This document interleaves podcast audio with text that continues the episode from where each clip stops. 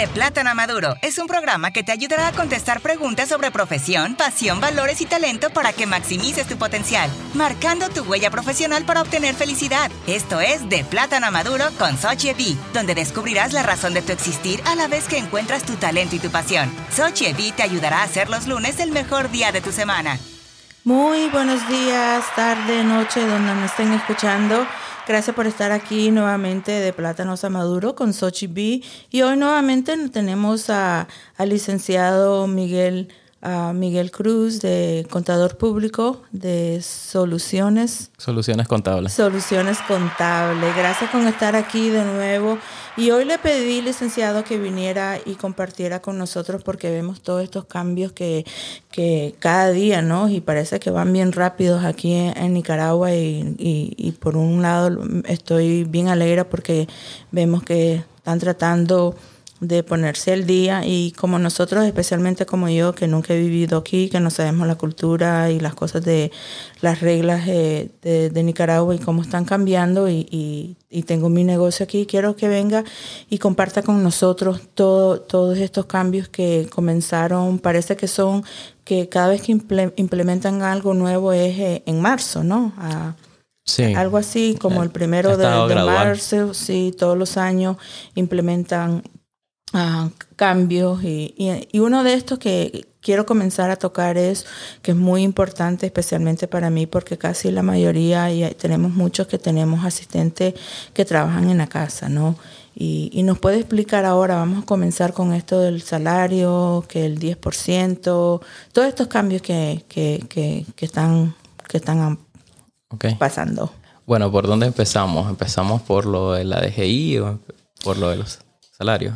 Eh, pensemos con lo de los salarios. Primero lo de los salarios porque eso, mire, es muy, muy importante porque aún así usted sabe, más que yo, que el salario mínimo aquí en Nicaragua es uno de los más bajos en América Latina o yo creo que, que globalmente, ¿no? No lo podemos comparar y una de las cosas que, que, que, que me da sentimiento a mí, um, licenciado, es que siempre nos comparan con Haití que somos unos países pobres eh, porque tenemos bajos recursos, pero increíble que trabajadores son los nicaragüenses. Sí. Yo aquí, una, en los tres, voy a cumplir tres años de vivir aquí, una cosa que yo veo todas las mañanas, la gente levantándose en la mañana, bien vestiditos, uh, yendo a la, universidad, a la escuela. Así que, ¿cómo es esto que podemos cambiar? ¿no? Y, y por eso quiero tomar eh, eh, eh, este, este tiempo para que usted nos explique y nos ayude, porque si yo tengo un, alguien que trabaja jardinero o una, alguien doméstico en la casa, un asistente en la casa, un chofer, ¿cómo le podemos apoyar y educarlo? Sí, bueno, primeramente un gusto, ¿verdad?, acompañarlo nuevamente del segundo episodio, creo que que no había participado, pero me alegro de estar aquí nuevamente y poder compartir de los conocimientos que he adquirido. Bueno, hablando de los asistentes en el hogar, que son verdad las, las amas de casa, eh, por lo general son un sector bastante vulnerado en, en, esta parte de los derechos porque casi no conocen de sus propios derechos. Y yo creo que poco se toca el tema pero bueno, primeramente tienen derecho a su salario, que actualmente en el 2023 investigué que subió a 7.284 córdobas con 71 centavos. Este está catalogado como servicios comunales, sociales y personales. Y también ellos tienen sus prestaciones sociales de ley, que serían sus vacaciones, su aguinaldo, su, su indemnización por antigüedad también, y su, incluso sus prestaciones se calculan de forma diferente que se lo hace normalmente porque se le incluye un 50% más por lo que sería considerarle su alimentación y su, y su lugar, ¿verdad? Si es con dormida adentro, se le da el alojamiento. Entonces, ese es un derecho que para el cálculo de sus prestaciones se le incluye un 50% más del salario. Entonces, en el caso, por ejemplo, me voy a poner yo de, de, ejemplo, en el caso mío que nosotros tenemos una, pero ella trabaja de lunes a viernes y generalmente trabaja cuatro días a, la semana, otras veces tres días a la semana. Eh, cuál, ¿Cuál es el horario que, que, que, que tienen que, tener para ese salario? ¿no? Porque No puedo decir que porque ganan ahora 7.284 al mes me va a trabajar de las 6 de la mañana a, las 12 de la noche. No. ¿Cómo para educarlas a ellas? Porque yo las quiero más a educarlas, no solo, no, e, educarnos todos, tenemos que ser justos, ¿no? Una de las cosas que por eso en los Estados Unidos es difícil tener una doméstica porque le tenés que pagar por hora, le tenés que pagar vacaciones, le tenés que pagar eh, seguro médico, hay mucho, y tenés que tener seguro por si le pasa algo, se cae, se corta o algo, tenés que tener que seguro. ¿Cómo, cómo en el caso mío, por ejemplo, que, que nosotros, que ella eh, trabaja de, lunes a viernes, ella no nos trabaja sábado y, y los días le, pagamos por día, ¿no? Y llegamos a un acuerdo pasando.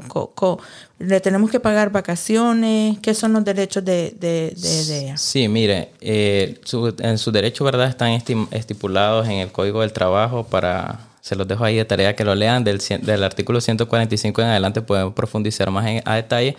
Pero bueno, con el tema del horario, se dice en el Código del Trabajo que si es menor de edad, a partir de los 14 años, tiene mínimo, pues, para que pueda trabajar de doméstico, eh, tiene que ser... Perdón, 14 años. Sí, el Código del Trabajo lo estipula en 14 años que ya puede trabajar como, como asistente del hogar, pero con permiso de, los padres. No, güey. Qué horror. ¿Y eso existe, licenciado? Yo creería que sí, fíjese. Qué horror esa, esa familia que haya eso. Qué horror. Wow, algo cosa que me acabo de... Yo pensaba que tenían que tener por lo menos 18, 19 años. No, el Código del Trabajo le permite que a partir de los 14, siempre y cuando tenga el permiso de, de los padres, de los tutores, puede trabajar de, de doméstica. Eso hay que hablar con el Congreso. Ya lo voy a hablar y le voy a mandar una carta que tienen que Solo que no puede, no puede ser con dormida adentro, exceptuando en el caso que se le complique mucho la, movilidad. ¿Y entonces cómo puede ir a la escuela? Eh, bueno, el Código del Trabajo estipula que el, el, empleador tiene que impulsarlo a que tome cursos de, de educación, pues, de, de la secundaria, de, impulsarle su educación, no le puede restringir eso. De hecho, la jornada para los menores de edad es más corta.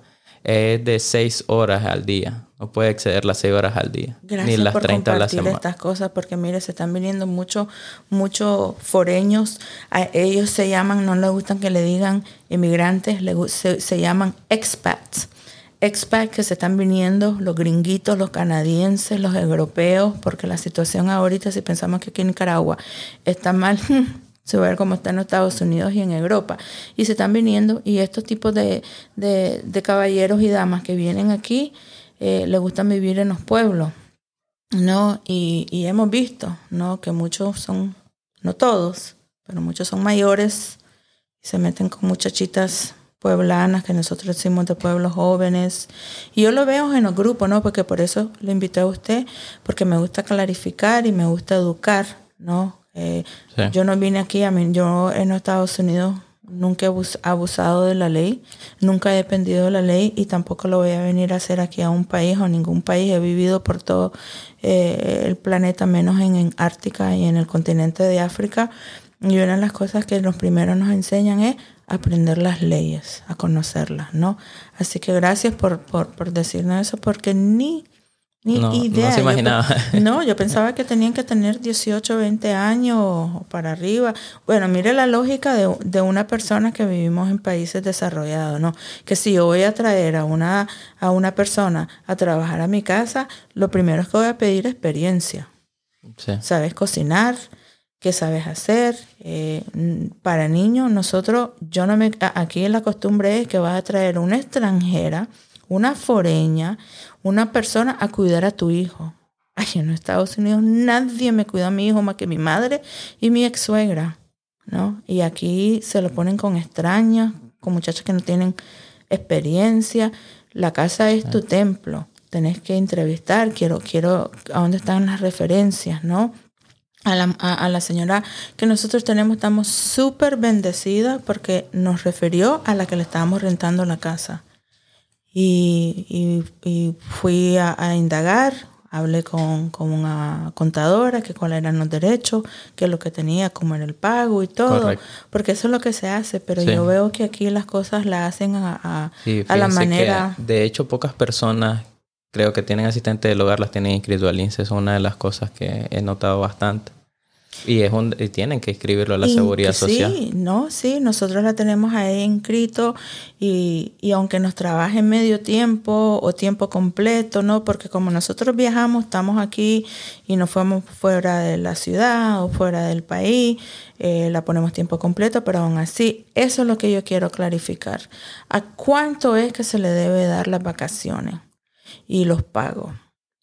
Porque como le dije yo, por ejemplo, ella nos trabaja, eh, porque yo creo que aquí el, el, el, horario es de lunes, no sé, 10 horas. Bueno, el, código del trabajo estipula que pueden ser eh, seis días a la semana y el séptimo de, descanso.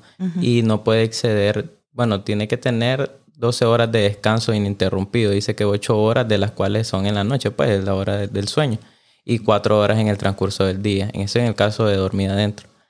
Y, y, y en el caso de nosotros, que ella solo nos trabaja de lunes a viernes, entonces las vacaciones, ¿cómo se, se...? Sí, las vacaciones, las vacaciones y la antigüedad y el aguinaldo, bueno, eso es, bueno, al menos el aguinaldo es a, final de mes, a final de año, perdón, en diciembre. Que es un mes. Que es un mes, correcto. De, de, la, de la mayoría de meses que nos ha trabajado. Si la mayoría de los meses nos ha trabajado cuatro días a la semana, ese va a ser el mes de aguinaldo porque nos ha trabajado todo el año cuatro días a la semana, ¿correcto?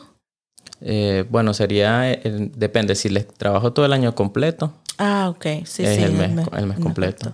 Okay. Porque eso es parte del acuerdo, pues, de, de usted con ella. Y, y, y, solo para la doméstica. Y en, el, y, y, y en, y en, y, bueno, me gustaría aclarar, ¿verdad? Que lo que son las vacaciones, pues, eso sean al, al bueno, se acuerdan. De hecho, dice que Perdón, perdón, ese es del día de descanso, pero sí, las vacaciones se pagan hasta el, momento de la liquidación o, se, bueno, en el caso, ¿verdad? Si no se las da usted descansadas porque no es exigido el pago, sino que se las puede dar descansadas. Y si ella me trabaja tres o cuatro días a la semana, ¿ella merece vacaciones cada seis meses? Eh, sí. Sí. Ok. Y, y lo mismo. Porque, como le digo, ese fue es parte del acuerdo pues, de usted con ella. Y esto va, eh, licenciado, con donde están el departamento de, las domésticas, los choferes, los que trabajan de seguridad, básicamente lo mismo. O, digamos, creo que lo de seguridad no encajarían porque es otro, otro giro, pues porque normalmente se trabaja por servicio en ese caso. Pero los choferes y los jardineros y eso. Sí, siempre y cuando tengan, o sea, duerman en, en, el lugar de trabajo, sí. Pero ¿y si la, y si la doméstica no duerme en la casa? Mm. ¿Para qué punto así, digamos? Por ejemplo, eh, y la mía, nosotros, ella solo trabaja de lunes a viernes, de 8 a 4. Sí. Todos los días. Ella no duerme. Ella se va a su casa. Ella trabaja de 8 a 4, de lunes a viernes. Sí, pero calza así como asistente del hogar. Ok. Eh, entonces ahora, eh, hablemos, ya gracias por este eh, eso es una de muchas preguntas que, que, me hacen en los grupos de, de, los foreños que estamos aquí, ¿no? Que tienen que, cuánto pagarle y, y, cómo pagarles, ¿no? Porque este es una cosa que es nueva para nosotros porque, como le digo, es muy difícil. Allá, en, allá en Estados Unidos generalmente, por ejemplo, nosotros le pagamos a una persona cada dos semanas que nos venga a limpiar la casa. Y es un cobro por día, ¿no? No por hora. Eh, pero ya alguien de ir a vivir, tenés que ser rico, rico para tener a alguien todos los días en la casa.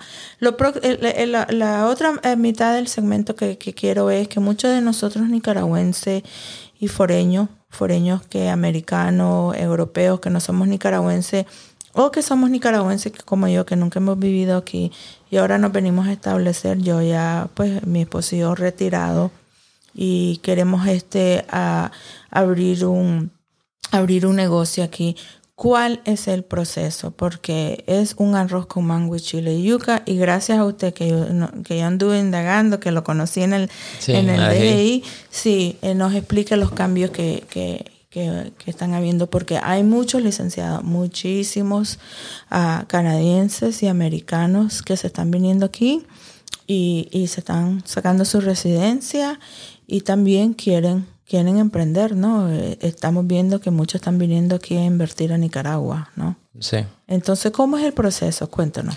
Bueno, el proceso varía de acuerdo al tipo de inscripción. Los tipos de inscripciones que existen es persona natural bajo régimen general, que es su caso, ¿verdad? Que está inscrito con su, con su cédula y figura como un negocio, pues tiene su nombre comercial y todo. Entonces, en este caso, la persona no es separada del negocio. La persona es el negocio, digamos, por así decirlo. Por eso... Pero, eh, perdón que le interrumpa, pero en mi caso, porque yo trabajo para yo independientemente, porque soy consultora. Por eso es persona natural bajo régimen general. Ok, y si vas a abrir un negocio, que vas a poner un restaurante o vas a poner un bar, que es lo que veo que se están aquí, cada vez que voy a Hugo, hay 7000 hamburguesas nuevas, lugares. ¿Cómo, cómo, ¿Cómo es ese? Bueno, en ese podría ser eh, ya régimen general como tal, una sociedad anónima o bien una cuota fija. Para cada uno los requisitos varían y de hecho los requisitos pudieran variar de un mes a otro. Yo le podría dar los requisitos hoy y lo más, lo más sano, ¿verdad? Primeramente sería que estudien bien y se asesoren bien de, de qué tipo les conviene más, qué tipo de, de registro. Porque a veces esas cosas enredan, porque digamos, una, me he topado con clientes que querían una cuota fija por el y de repente se van a la DGI y, y bueno, y total hacen un enredo, un arroz con mango, como dice usted. Y ¿Qué, es la DGI? ¿Le puede explicar a nosotros sí, la escuchando? La DGI es la Dirección General de Ingresos, son los donde se registran pues la mayor, la Ese es el primer paso si vas a tener un negocio, vas a la DGI o, o vas a la, la... la, municipalidad que dependiendo, ¿verdad? En este caso nosotros estamos en Managua, es la alcaldía de Managua. Si es este en otro departamento, es en la municipalidad de ese departamento. Pero hay DGI en, cada departamento. Entonces siempre va a ser la DGI y la municipalidad. Correcto. Y en el caso que sean restaurantes, tienen que tener un permiso del MINSA. Y, y si van a vender licor, tienen que tener un permiso de la policía. De la policía. Y en cada uno tendría que ir a indagar para que le den los requisitos, porque como le digo, los requisitos van variando cada tiempo. Y, y, este, y yo para ir, por ejemplo, a, a, la DGI, ¿qué, qué, es el primer paso que, que, tengo que llevar? ¿Qué es lo, la documentación? Mire, lo esencial sería un acta notarial, lo primero, de la, de la apertura del negocio, a qué se va a dedicar y todo. En esa acta el abogado le tiene que hacer a qué se va a dedicar, con cuánto está iniciando de capital, quiénes son los socios, toda el acta de inscripción y tiene que llevar, en el caso de, este es el caso de sociedades anónimas que son régimen general, entonces también tiene que llevar la copia de las cédulas de los socios y, bueno, llenar un formulario, ya se llena un formulario donde tiene que rellenar todo el tema de los socios, el tema del patrimonio, dónde van a estar ubicados. Ya una vez con eso, allá ellos siguen el proceso y le generan su, pues, tiene que pasar un filtro, allá ellos eh, ven el filtro si las personas que están involucradas, pues los socios, no tienen aperturados otros negocios o otra cosa que están haciendo, que no, no si ya tiene un negocio no puede figurar en otro. Ah, ya, quiere decir que, eh, pero, ok, y entonces, este, tienen que ser lo mismo, me imagino que lo mismo, ¿no? Que si abro, por ejemplo, un, un salón de belleza aquí y quiero abrir otro, eso sí puedo hacerlo. ¿No? Pero no puede ser un, negocio totalmente diferente de lo que eh, cada... Por ejemplo, también he visto que si tienen una cuota fija, no, a veces les, les complican como participar en una sociedad anónima. Pero bueno, digamos que se puede, se puede, ¿verdad? Hablar con ellos y todo. Y, les puede dar permiso siempre y cuando usted esté solvente en todos lados. Usted esté solvente con la alcaldía de Managua, esté solvente con su, bueno, con, con el sticker de rodamiento, todas las, las cosas que se tienen que pagar en los entes estatales. Entonces, eh, eh, eh, sí es necesario tener un contador, ¿no? Para cuando vaya a iniciar un, un, negocio, porque yo cuando inicié el mío, yo no tenía un contador, yo tenía una abogada que fue la que me hizo todas las documentaciones y donde lo vine a conocer a ustedes porque tenía ella me había dicho que el año que al siguiente año tenía que ir a la DGI a renovar no sí, pero en el caso mío también fue que, que eh, me estaba me habían bloqueado porque tenía que pagar por rótulo. Ahora explique esto de los bueno, rótulos. Le explico cómo fue eh, ese tema. No fue tanto por los rótulos. y los rótulos, bueno, aclarando lo de los rótulos, es en las, las, municipalidades. Los que se encargan de cobrar ese impuesto son los municipios, porque ellos son los que manejan dónde están y dónde se puede colocar los rótulos. Entonces, con lo, de Managua. Exacto, es en Pero a mí me este mandaron a, la, a, la, DGI porque tenía que ir a la, al Sumen. Lo que tenía que presentar en ese momento, si no mal recuerdo, era como la declaración anual. Pero, y también el bloqueo que tenía. Ese bloqueo es un bloqueo nuevo que está pasando, es por los declarantes en cero. Lo que pasa en, su caso fue porque, o sea, el tiempo de estudio para apertura del negocio, o sea, tiene su tiempo, tiene sus meses y en esos meses usted no genera ingresos. Es lógico. Pero entonces te estuvo declarando en cero. Y entonces, por más, por ejemplo, tres meses que esté declarando una empresa en cero, automáticamente bloquea.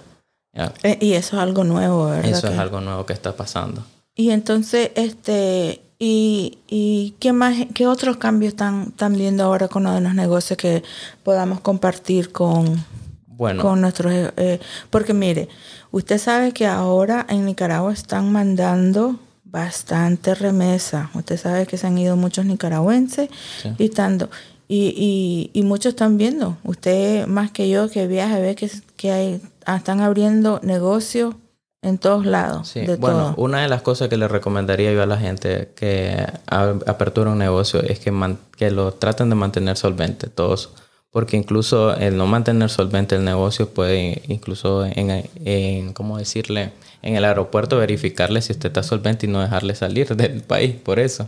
Sí, por, sí. por incluso porque dé un sticker de rodamiento, pues lo procurar estar solvente siempre en todas las instituciones. Y, y eso, mire, eh, eh, eh piensan eh, eh, y aquí yo lo que veo que no hay, no quiero decir ignorancia, pero no hay conocimiento. Muchos de los cambios que yo estoy viendo aquí en Nicaragua, los veo y los entiendo y no me enojo y no le echo la culpa al, régimen o a la política o a la religión, porque es lo mismo en los, en los Estados Unidos.